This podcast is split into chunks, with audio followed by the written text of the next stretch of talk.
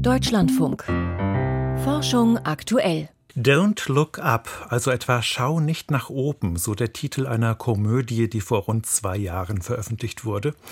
Und darin wird beschrieben, wie ein Komet sich auf Kollisionskurs mit der Erde befindet. Und die Menschheit gibt keine gute Figur dabei ab, die drohende Katastrophe abzuwenden. Im Film zu verstehen als eine Metapher für den Umgang mit der Klimakrise. Aber es gibt auch Menschen, die sich tatsächlich mit dieser Möglichkeit beschäftigen, dass ein Himmelskörper auf unserem Heimatplaneten einschlagen könnte. Und einige von ihnen versuchen im Fachmagazin Acta Astronautica abzuschätzen, welche Folge alleine schon ein möglicher Zusammenstoß haben könnte. Zu ihnen gehört Rudolf Albrecht vom UN-Asteroiden-Team und Berater beim österreichischen Weltraumforum. Vor der Sendung hat er mir beschrieben, wie das betrachtete Szenario aussieht. Ein mehrere hundert Meter großer Körper wird entdeckt und es wird berechnet, dass er in ungefähr zwölf Jahren einschlagen wird. Man hat einen ungefähren Eindruck des sogenannten Einschlagskorridors. Und zu Beginn war dieser Einschlagskorridor quer über die Vereinigten Staaten. Im Laufe der Zeit kristallisiert sich das immer mehr und immer genauer. Und nach einigen Jahren weiß man dann, wo er mit plus minus 100 Kilometer einschlagen wird und erst ein Jahr oder so vorher weiß man, wo er genau einschlagen wird. Aber jetzt mit dem Wissen, dass er in diesen Einschlagskorridor einschlagen wird, werden natürlich die Leute, die dort wohnen, also nicht nur wohnen, sondern auch Wirtschaft betreiben, die werden mehr oder minder vom Tag nachdem man ihnen das sagt, werden die ihre wirtschaftlichen Entscheidungen überdenken. Ja, also man sollte ja denken, dass zwölf Jahre in diesem Szenario eine ja lange Zeit sind, um sich dann vorzubereiten. Wie würde das denn ablaufen? Wie würden sich die Menschen in der betroffenen Region oder erst einmal in diesem Korridor überhaupt auf solch ein Ereignis vorbereiten? Was würde das bedeuten für ihr Leben? Wir in der United Nations Space Mission Planning Advisory Group würden natürlich versuchen, Methoden, technische Methoden zu finden und das machen wir jetzt schon sozusagen Pläne für die Schublade und versuchen den Körper abzulenken. Nur mit mehreren hundert Metern Durchmessern ist das ein Ding der so gut wie Unmöglichkeit.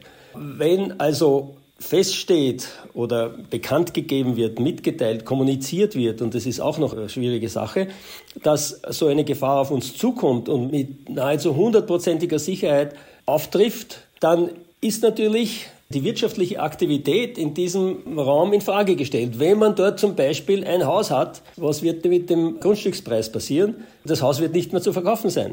Äh, was passiert, wenn die Hauspreise gegen Null gehen? Dann zahlen die Leute ihre Hypothekraten nicht mehr. Was passiert, wenn die Leute ihre Hypothekenraten nicht mehr bezahlen? Die Banken bekommen Schwierigkeiten.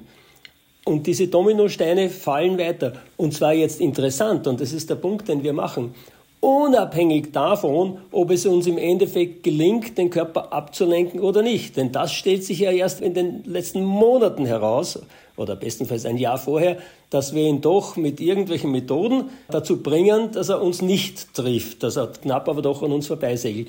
Und was wir sagen ist, es braucht keinen Einschlag, um die Wirtschaft wesentlich zu beeinträchtigen. Es braucht nur die Drohung. Und das hat man auch bei Covid sehr schön gesehen.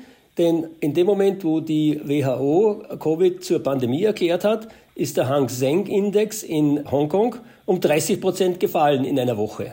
Es zeigt, dass allein schon die Bedrohung die Wirtschaft in dem bedrohten Raum wesentlich beeinflusst. Also schon Jahre vor dem eigentlichen Einschlag würde es zu wirtschaftlichen Verwerfungen kommen, die dann aber auch nicht nur die Region des eigentlichen Einschlags betreffen würden, nehme ich an. Das ist völlig klar, denn wenn die wirtschaftliche Aktivität in einer Region zum Erliegen kommt, dann zieht ja das Kreise. Denn die Lieferketten werden lahmgelegt.